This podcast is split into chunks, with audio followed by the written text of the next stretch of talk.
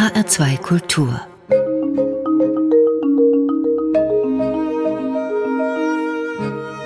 Doppelkopf Heute am Tisch mit Achim Freier, Gastgeber ist Eckhard Röhlke. Er ist Maler und Regisseur, Bühnenbildner, Kostümbildner, Sammler und Filmemacher.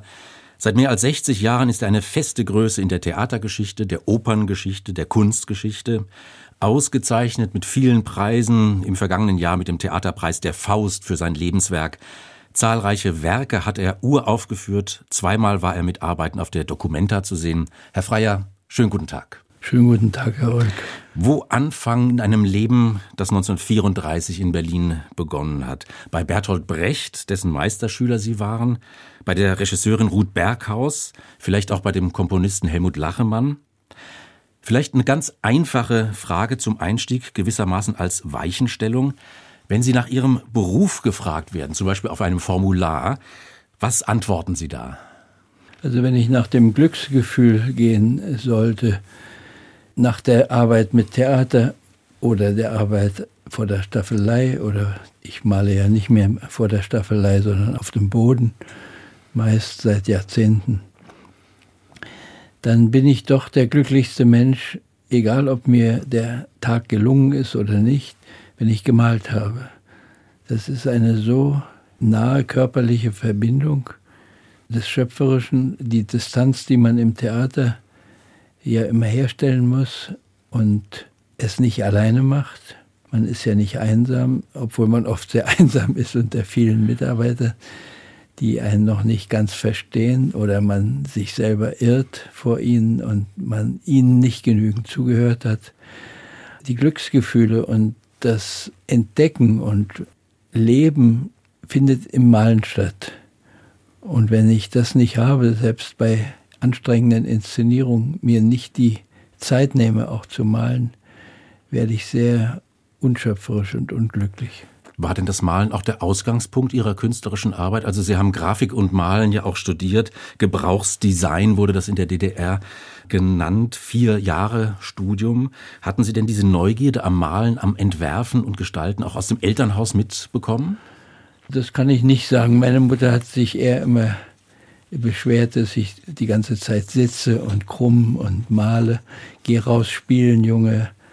Es ist ungesund, wie du da sitzt. Und das musste ich mir dauernd anhören, so dass ich beim Malen auch heute noch als älterer Herr Schuldgefühle habe. Weil es mir so einen Spaß macht und weil ich immer noch die Stimme meiner Mutter höre, Junge, geh raus spielen. Beweg dich. Die Mutter, ganz wichtig in ihrer Jugend, der Vater war nicht da. Das müssen Sie erwähnen, das müssen wir der erwähnen. Der Vater ist äh, sehr sympathischerweise wie meine Mutter Gegner der, des Faschismus gewesen. Auf dem Dorf nahe bei Berlin war das sehr, sehr auffällig und wichtig. Man wurde von der Bevölkerung natürlich als Mensch zweiter Klasse behandelt. Also ich kann sehr viel Dinge nachvollziehen und nachfühlen, die heute noch auf der Welt passieren, an Degradierungen und an Ausweisung und Nicht-Integration und Intoleranz. Das alles sind natürlich auch Themen meiner Arbeit. Und Ihr Vater hat das auch ganz unmittelbar, ja, wie soll ich sagen, ähm, erlebt? Ja, indem man ihn von hinten erschossen hat, wegen einer Bemerkung, glaube ich, die kurz vor Kriegsschluss. Meine Mutter hat eine enorme Leistung vollbracht. Sie hat einen Holzkasten sich zimmern lassen. Mit einem kleinen Holzleiterwagen ist sie von Miersdorf nach Lichterfelde Ost gefahren zum Massengrab, wo sie meinen Vater Gott sei Dank mit Hilfe von, also verboten natürlich, von Helfern im Dorf gefunden hat, gleich in der ersten Schicht. Mit der Brustbeutel war so leicht verschimmelt, aber da waren seine Daten und sein Foto und so alles drin. Das habe ich noch zu Hause. Ich mache jetzt einen Film, der heißt Freier, ein Film von Achim Freier. Der ist in Arbeit und fängt natürlich da an, wo wir heute nicht unbedingt auch anfangen müssen, bei meiner Geburt sozusagen mhm. und der Entwicklung der bildenden Kunst in der Zeit des Faschismus und dann der Wechsel zu einem großen Aufbruch, der gleich wieder endete in einer DDR-reglementierten Kunstbetrachtung, die sich heute noch fortsetzt, weil das war halt das Offizielle und offiziell wird immer mehr geschätzt als die Geheimtipps, die man ja irgendwann mal zu einer Öffentlichkeit mhm. bringen muss, dass nicht mehr geheim bleibt. Und das ist auch der Grund und der Kampfansatz meiner Sammlung, die ich Ansammlung nenne. Das sind ungefähr 2500 Bilder verschiedenster Fakultäten, sagen wir mal, also naive Kunst, Art Brüt und die Profis der ganzen Welt international. Und das alles der letzten zwei Jahrhunderte. Mhm. Und an diesem Konglomerat von Bildern kann man ganz stark eine Zeitgeschichte ablesen. Und ich glaube, dass dieses Museum oder Antimuseum, was ich habe, für die Kunstgeschichtler der Zukunft eine große Rolle spielen wird. Das ist eine Sammlung, die in Ihrer Villa zu sehen ist, öffentlich zugänglich ist, in der Sie auch wohnen. Und ich habe gelesen, dass die ganzen Bilder, Gemälde nicht beschriftet sind. Also, dass man nicht weiß, ist das jetzt ein Picasso oder ist das ein unbekannter Künstler? Ja. Das ist ein bisschen das Prinzip, vermutlich. Ja. Das ist natürlich Vorsatz, weil ich beobachte, dass alle Bildbetrachter in den Museen zuerst auf das Namensschild gucken und dann wissen, oh, das ist wertvoll, mhm. das ist gute Kunst, weil ich den Namen kenne oder ich kenne ihn noch nicht und so weiter. Und das prägt dann. Ich finde, dass das sehr gefährlich ist, weil das so gesellschaftliche Normen sind, denen wir nicht folgen dürfen, wenn wir uns mit Kunst beschäftigen. Die Kunst will ja genau diese Normen aufbrechen und immer wieder sichtbar machen, wie sich die Welt bewegt und nicht wie sie steht. Achim Freier, wir wollen eine erste Musik hören. Und Sie haben Klänge von Erik Satie ausgesucht, eine der sechs Gnosien. Das sind ja ein paar Minuten Musik, die aber irgendwie um sich rumkreisen, die könnten immer so weitergehen. Ja, es gibt ja ein Stück, was, äh, glaube ich, 24 Stunden gespielt werden kann. Mit einem sehr sparsamen Vokabular. Dieses Vokabular hat die Qualität, dass es den Unterhaltungswert ganz stark beinhaltet. Unterhaltung ist ja in der Kunst was sehr Wichtiges. Das ist ja das eigenständige Mitschöpfen man hat ja immer die beste Unterhaltung geführt, wenn man selber auch zu Wort kam.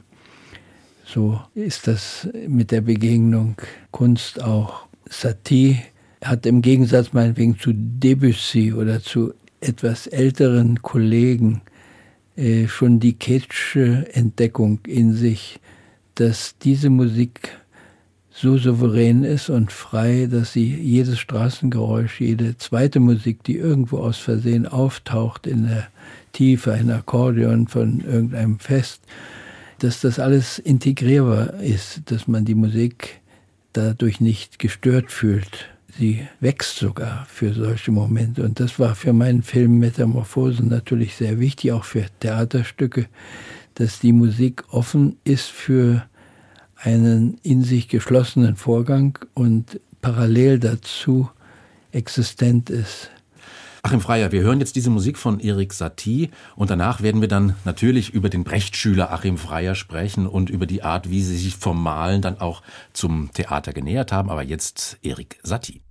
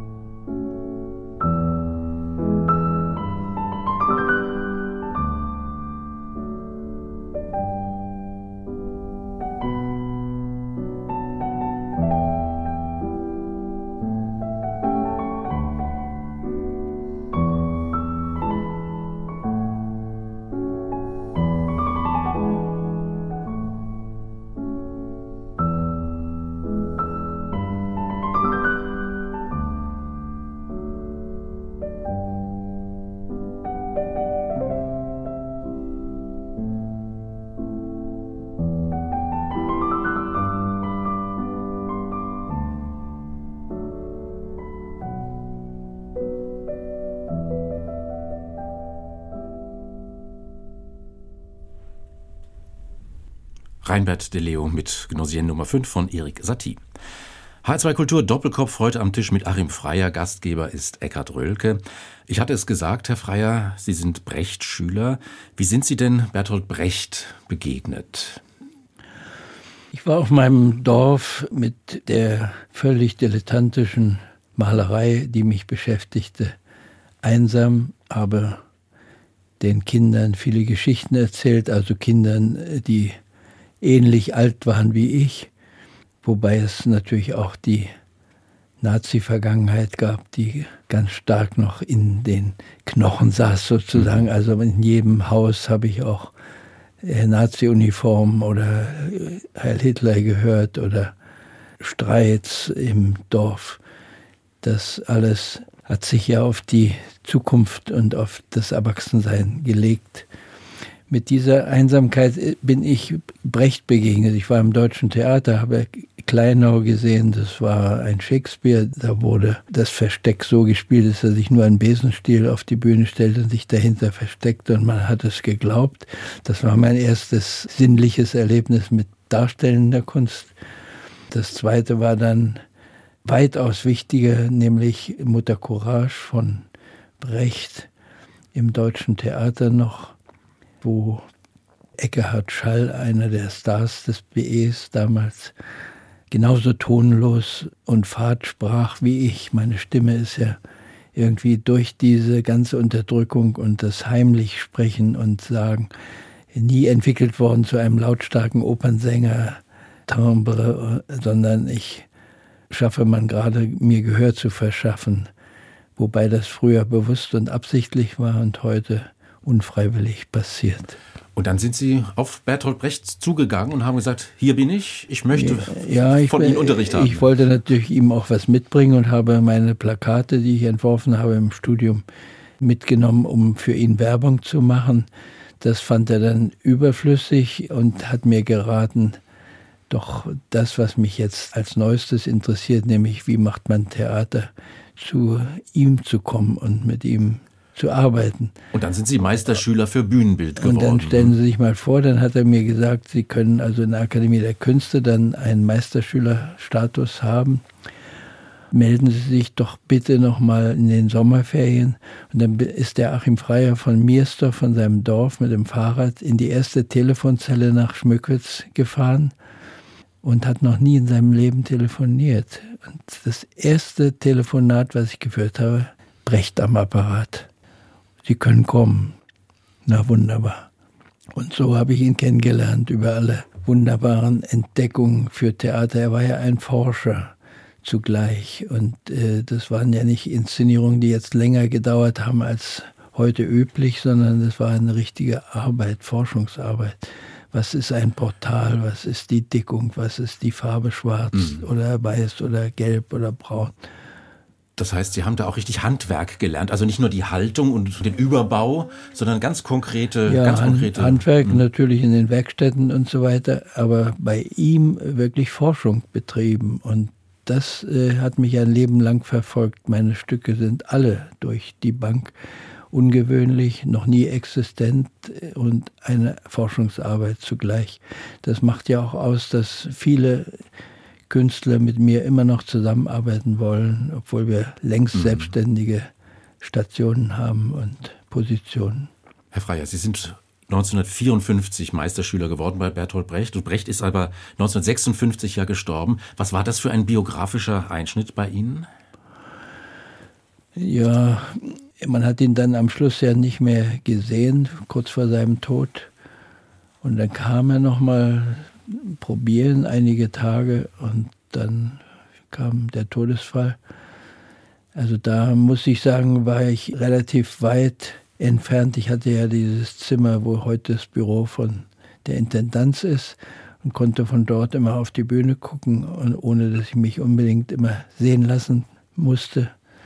Und diese Distanz wurde dann aber größer, kurz vor seinem Tode, was für mich heute immer noch wichtig ist und das ist meine Arbeit der Zukunft, dass ich mich jetzt schon das dritte Mal mit dem Ring von Wagner beschäftigt habe und zwar unter dem Aspekt der Aktualität des Rheingoldes sozusagen, des Geldes. Ich finde, dass es der modernste Komponist ist, den wir haben auf der Bühne. Denn wer beschäftigt sich so intensiv mit der Zukunft des Geldes, mit der Zukunft menschlichen Seins? Und wer ist so politisch? Da wüsste ich bei meinen wunderbaren, hochgeschätzten Freunden und meinen vielen Uraufführungen doch keinen mhm. stärkeren als diesen Mann. Herr Freier, nochmal zurück in diese Zeit damals. Da waren Sie bei Brecht Mitte 20. Jetzt vielleicht zehn Jahre mal weiter. Ich möchte jetzt nur auf eine Arbeit zu sprechen kommen, die mich ungemein beeindruckt hat, und zwar Rossinis Barbier von Sevilla. Regie geführt hat Ruth Berghaus und sie haben Bühne und Kostüme entworfen. Die Premiere in Berlin in der Staatsoper unter den Linden war im November 1968 und ich habe am 3. Januar 1998 die 234. Vorstellung gesehen und am 24. November 2000 die 265. Vorstellung. Es gibt ganz wenige Stücke, glaube ich, die so lange im Repertoire eines ja. Opernhauses sind. Witz, Tempo, Timing, dieser perfekte Brechtvorhang, der da vor und zurück und zur Seite geschoben wurde. Diese Produktion jetzt vor 24 55 Jahren entstanden, ähm, Herr Freier. Aus welchem Geist heraus haben Sie mit Ruth Berghaus da zusammengearbeitet? Also ich finde es sehr wichtig, dass Stücke so lange gespielt werden und dass man sich immer wieder auseinandersetzt, wie war die Technik, die Spielweise und wie kann ein total anderer Typ von Darsteller die gleiche Rolle verkörpern. Also es muss etwas geben, was nur dem Stück gehört und nicht dem Alltag und der Wirklichkeit. Die Schauspieler und die Sänger verwechseln ja oft ihre eigene Person mit der Figur, die sie darzustellen haben. Und das ist äh, natürlich ein Schritt vor dem Tor der Kunst. Und man sollte auch mal durchgehen.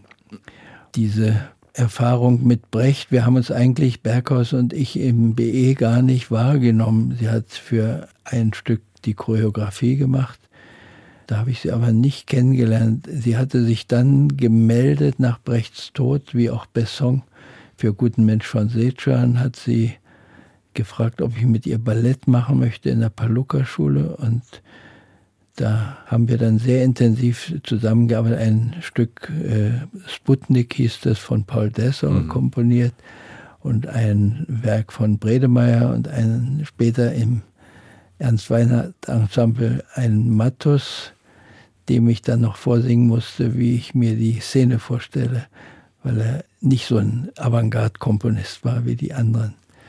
Deshalb hatte er doch eine tolle Qualität in seinem Theaterverständnis. Dann haben wir uns gestritten in einem Stück Sieg durch List, glaube ich, hieß das. Ich fuhr mit in ihrem Auto nach, von Dresden nach Berlin und wäre beinahe von der Autobahn abgekommen. So hat sie sich geärgert und hat mir gesagt, die Reisbauern in dem westlichen China, die latschen durch die äh, durch, weil es ihnen nicht gehört, aber die im östlichen, die den Reis angepflanzt haben, die rennen um die Pflanzen rum und zerstören sie nicht beim Fliehen. Habe ich gesagt, so ein Kitsch habe ich noch nie gehört. Und dann wurde sie so wütend und wir haben uns richtig getrennt für Jahre, bis ein Anruf kam, Herr Freier, ich möchte mit Ihnen den Barbier von Sevilla in der Staatsoper machen. Da habe ich mich sehr veräppelt gefühlt, weil ich dachte, es wäre eine Operette. ich hatte gar keine Affinität und Bildung Opern gegenüber. Und dann habe ich aber das Stück gelesen und mir angeguckt und war vor allen Dingen überrascht, wie aktuell politisch und wach und gegenwärtig das ist und wie virtuos der Rossini ein Reichtum an formaler musikalischer Erfindung darlegte. Ich habe dann versucht, meine waagerechten Linien in der Malerei im Theater sichtbar zu machen. Auch habe das Raster einer Radierung einer italienischen Stadtlandschaft benutzt mit perspektivischen Betonungen, die natürlich nicht illusionistisch mhm. gemeint sind, sodass ein Balkon in der Perspektive zwar ein richtiger Balkon war zu den anderen Häusern, aber wenn die Sängerin da durch aufgetreten ist, war der Kopf raumfüllend. Also ich habe mit diesen Verhältnissen von Größen der Figuren und von der Farbe Weiß war ein Thema. Der Barbier von Sevilla ist für mich wie ein zu beschreibendes Blatt gewesen. Und die Anfeindungen waren natürlich riesig. Wie kann man eine Hauptfigur weiß machen wie die Bühne? Ja, das heißt ja der Barbier von Sevilla und das Stück. Und darum ist die Bühne und die Figur eine Einheit ganz stark, in der alle anderen Farben erzählt werden und möglich sind, die aber dann sekundär sind. Und die Zusammenarbeit mit Ruth Berghaus hat da prima funktioniert nach dieser Vorgeschichte. Ja, die hatte ja ein Händchen für Sänger, die konnte sehr charmant sein. Mhm und war auch äh, teilweise unleidlich und jeder war glücklich, wenn sie charmant war und nicht unleidlich.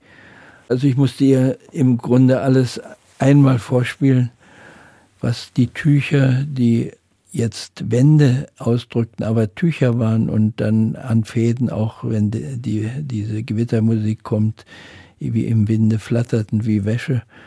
Oder man konnte an diesen Tüchern hochklettern und oben auf der Oberkante stehen und so weiter. Das waren ja alles Erfindungen, die ich erstmal einem Regisseur nahebringen mhm. musste. Was kann meine Bühne und warum ist die Bühne weiß und so weiter und hat diese Linien. Das war überhaupt der Grund, warum ich Theater gemacht habe und zu Brecht ging, weil ich eben nicht erhört wurde mit meiner Malerei. Die wurde immer gleich verboten oder gar nicht erst ausgestellt. Und so habe ich das Theater benutzt, da hatte ich ungefähr 1000 Zuschauer am Abend. Leider bin ich dann so berühmt geworden, dass ich jetzt als Theatermacher Weltruhm habe und eigentlich bin ich ja nur ein bescheidener Maler. 1968 war also diese Inszenierung Der Barbier von Sevilla in Ostberlin, inszeniert von Ruth Berghaus, Bühne und Kostüm von Ihnen, Achim Freier. 1968 das hochpolitisierte Westberlin, die Studentenbewegung gleichzeitig die Enge in der DDR, Sie haben es auch beschrieben, manche Sachen durften gar nicht ähm, ausgestellt werden, die Pression, der Druck. 1972 sind Sie auf einer Italien-Tournee des Deutschen Theaters dann in den Westen geflogen. Was war denn der Hintergrund dieser Entscheidung, Herr Freier? Das war die Volksbühne am Rosa-Luxemburg-Platz mit einem Brechtstück Der gute Mensch von Setschan. Das kam politisch noch aufregender an in ganz Italien als Strehler, der ja der Star damals war in Milano. Ich habe ja die einzelnen Orte vorher ansehen müssen, wie sind die Bühnenverhältnisse, dass wir schnelle Umbauten und Wechsel haben und jeden Abend woanders spielen können und einleuchten und so weiter. Dadurch musste man mich nach Italien schicken und so habe ich ein Land kennengelernt, in dem also Florenz die Studenten mit ihren Professoren lauthals über Politik und Kunst diskutierten in einem Café und obwohl ich die Sprache nicht verstand, habe ich alles verstanden, was uns Menschen eigentlich wichtig sein müsste. Und das gab es alles in der DDR nicht. Ich habe nie so ein freies Leben und so ein geistiges Leben wahrgenommen. Und das war für mich irgendwie, ich war fast 40 Jahre alt, die wichtige Entscheidung, bleibe ich in den Verhältnissen der DDR oder gehe ich in diesen Freiraum, der ja auch ein Risiko mhm. ist und auch eine große Verantwortung des sich Äußerns in sich trägt. In der DDR wusste man ja fast, dass es immer verboten wird, was man macht und hatte nicht diese Weltverantwortung für die Sache. Dann haben Sie diese Entscheidung getroffen und Sie konnten sogar auch Ihre Familie nachholen. Ja, das war aber alles Fluchthelfer und ganz kompliziert und mit viel Geld verbunden und Banken und ach, das kann man gar nicht alles erzählen. Die Linken haben alle Zinsen genommen und die Rechten haben einem das noch hinterhergeworfen, das Geld, nur damit man politisch daraus einen Fakt macht. Also es war nicht einfach. Mhm. Wir könnten, Herr Freier, jetzt über 20, 30 Inszenierungen von Ihnen sprechen. Da wären wir Stunden beschäftigt. Es gibt eine sehr schöne dreibändige Dokumentation Ihrer Theaterarbeiten, Freier Theater. Das ist der lapidar kurze Titel, herausgegeben von Sven Neumann, erschienen im Alexander Verlag. Mehr als 700 Seiten, ein Überblick über mehr als 50 Jahre Freier Theater. Ich will eine weitere Inszenierung, wir machen jetzt wieder einen Sprung, eine weitere Inszenierung herausgreifen. Satyagraha, ein Musiktheaterwerk von Phil Glass. Das Stück kreist um die Figur Gandhi. Sie haben es 1981 in Stuttgart inszeniert als Teil einer ganzen Phil Glass Trilogie. Dazu gehörten dann noch Echnaton und Einstein on the Beach. Und ich habe das Programmheft von damals und da steht gleich am Anfang ein Text von Ihnen zur Konzeption und da heißt es unter anderem, Zukunft wird sein, was wir aus ihr machen, aber auch, was wir mit uns machen lassen. Das ist ein starker Gedanke. Mhm. Also das Aktive und aber auch das Passive, was passiert, wenn wir untätig sind. Es hat auch mit Zuhören zu tun und mit laut sprechen. Nicht? Immer dasselbe Thema. Schweigen ist eins der zentralen Aufgaben oder Bearbeitungen meines mhm. künstlerischen Schaffens.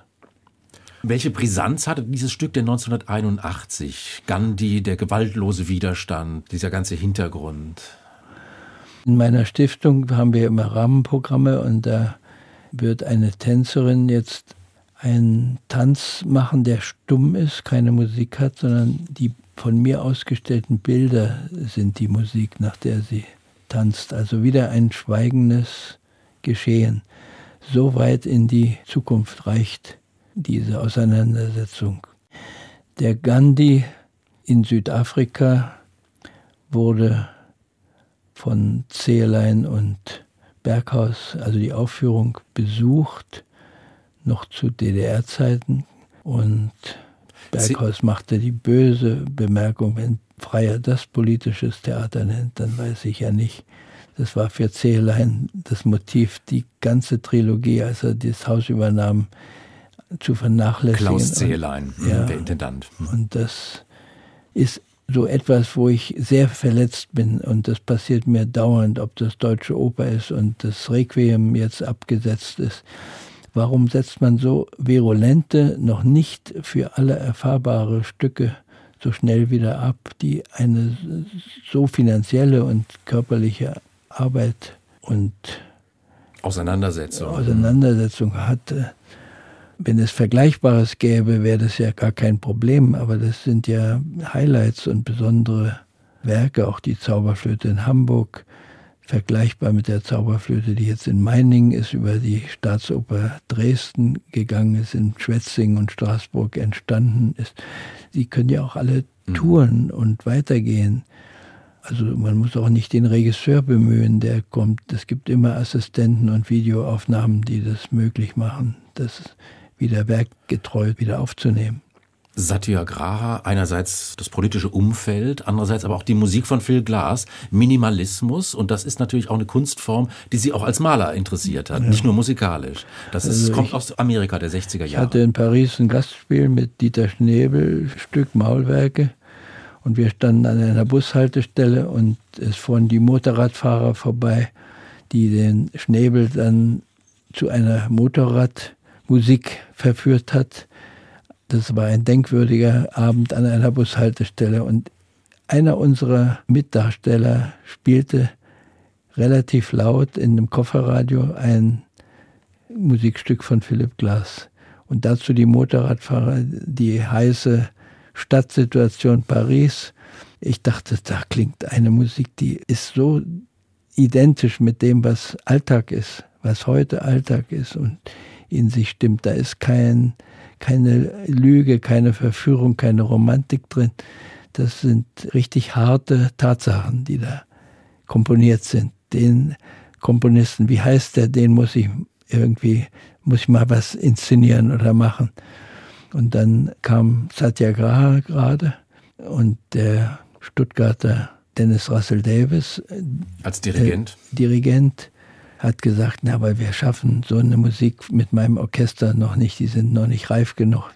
Es wäre gut, erstmal was anderes zu machen. Und dann haben wir den Freischütz gemacht mit so einem Erfolg, dass der heute noch läuft. Da kann ich mich nicht beklagen. Die Intendanz ist großartig. Und nach diesem Freischütz hat uns das Orchester geglaubt, dass, äh, obwohl es noch immer Saustallmusik genannt wurde, der Glas, aber dass man das dem Publikum zumuten kann und die Steuergelder nicht umsonst bezahlt sind.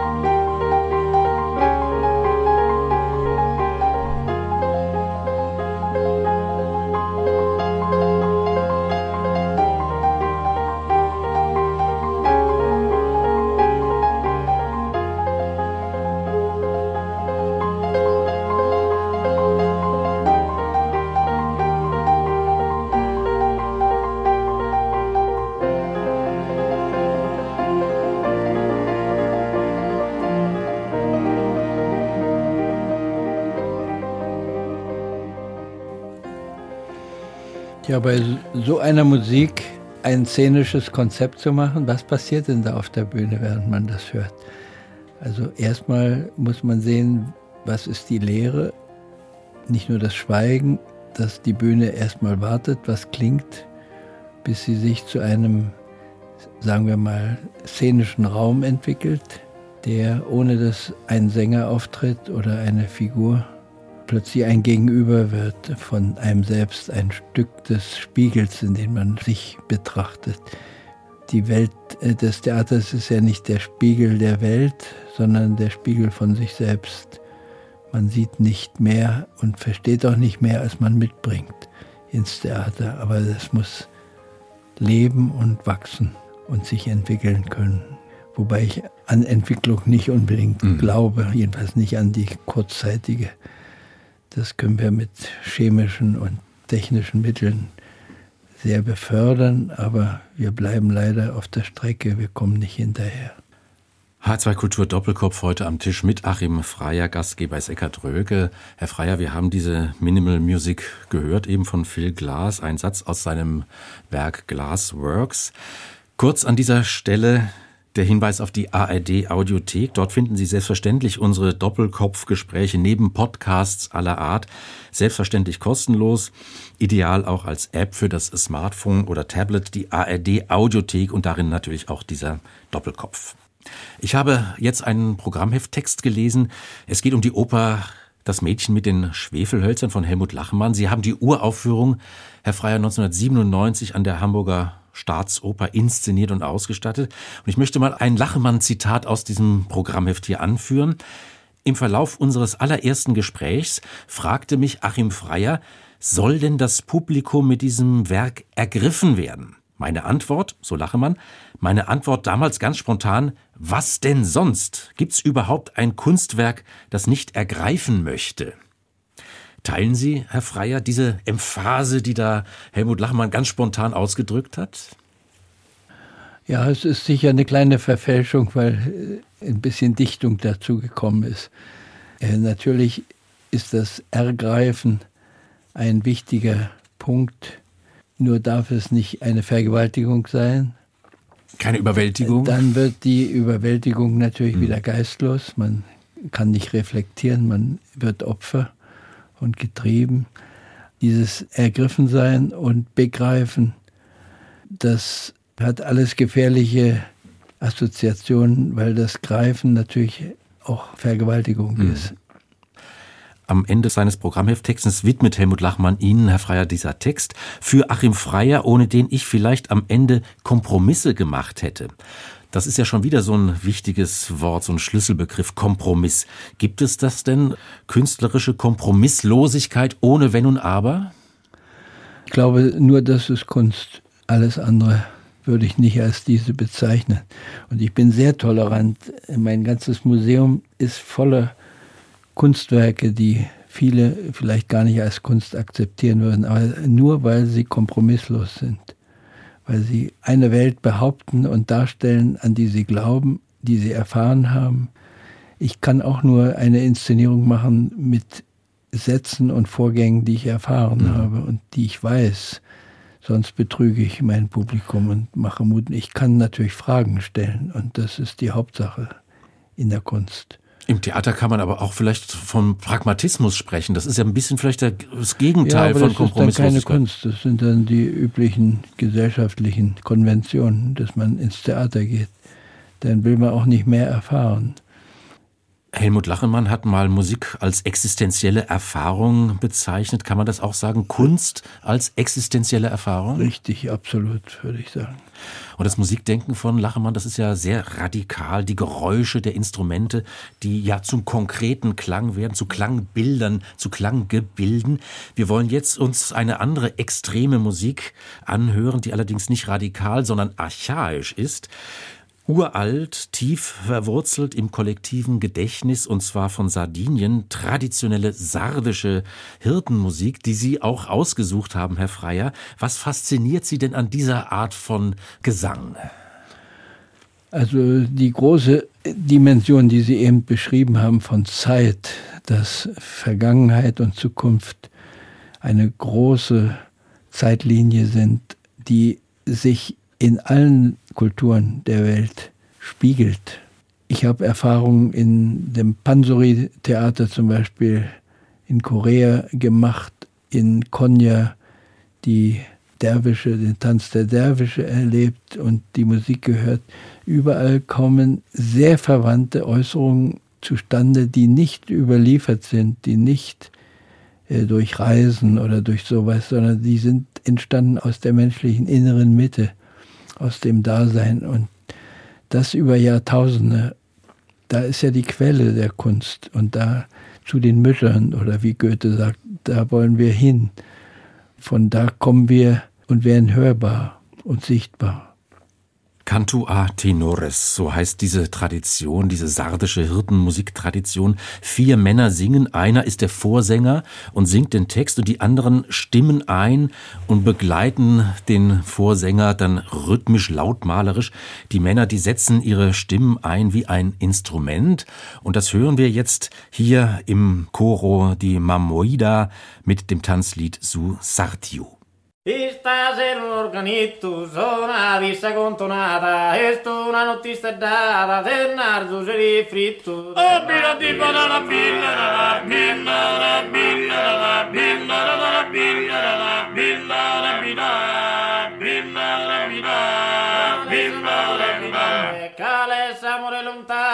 imma menta cultu sono, e chi è questa regione, antico turco e galano. Oh rabbina, rabbina, rabbina, rabbina, rabbina, rabbina, rabbina, rabbina, rabbina, rabbina, rabbina, rabbina,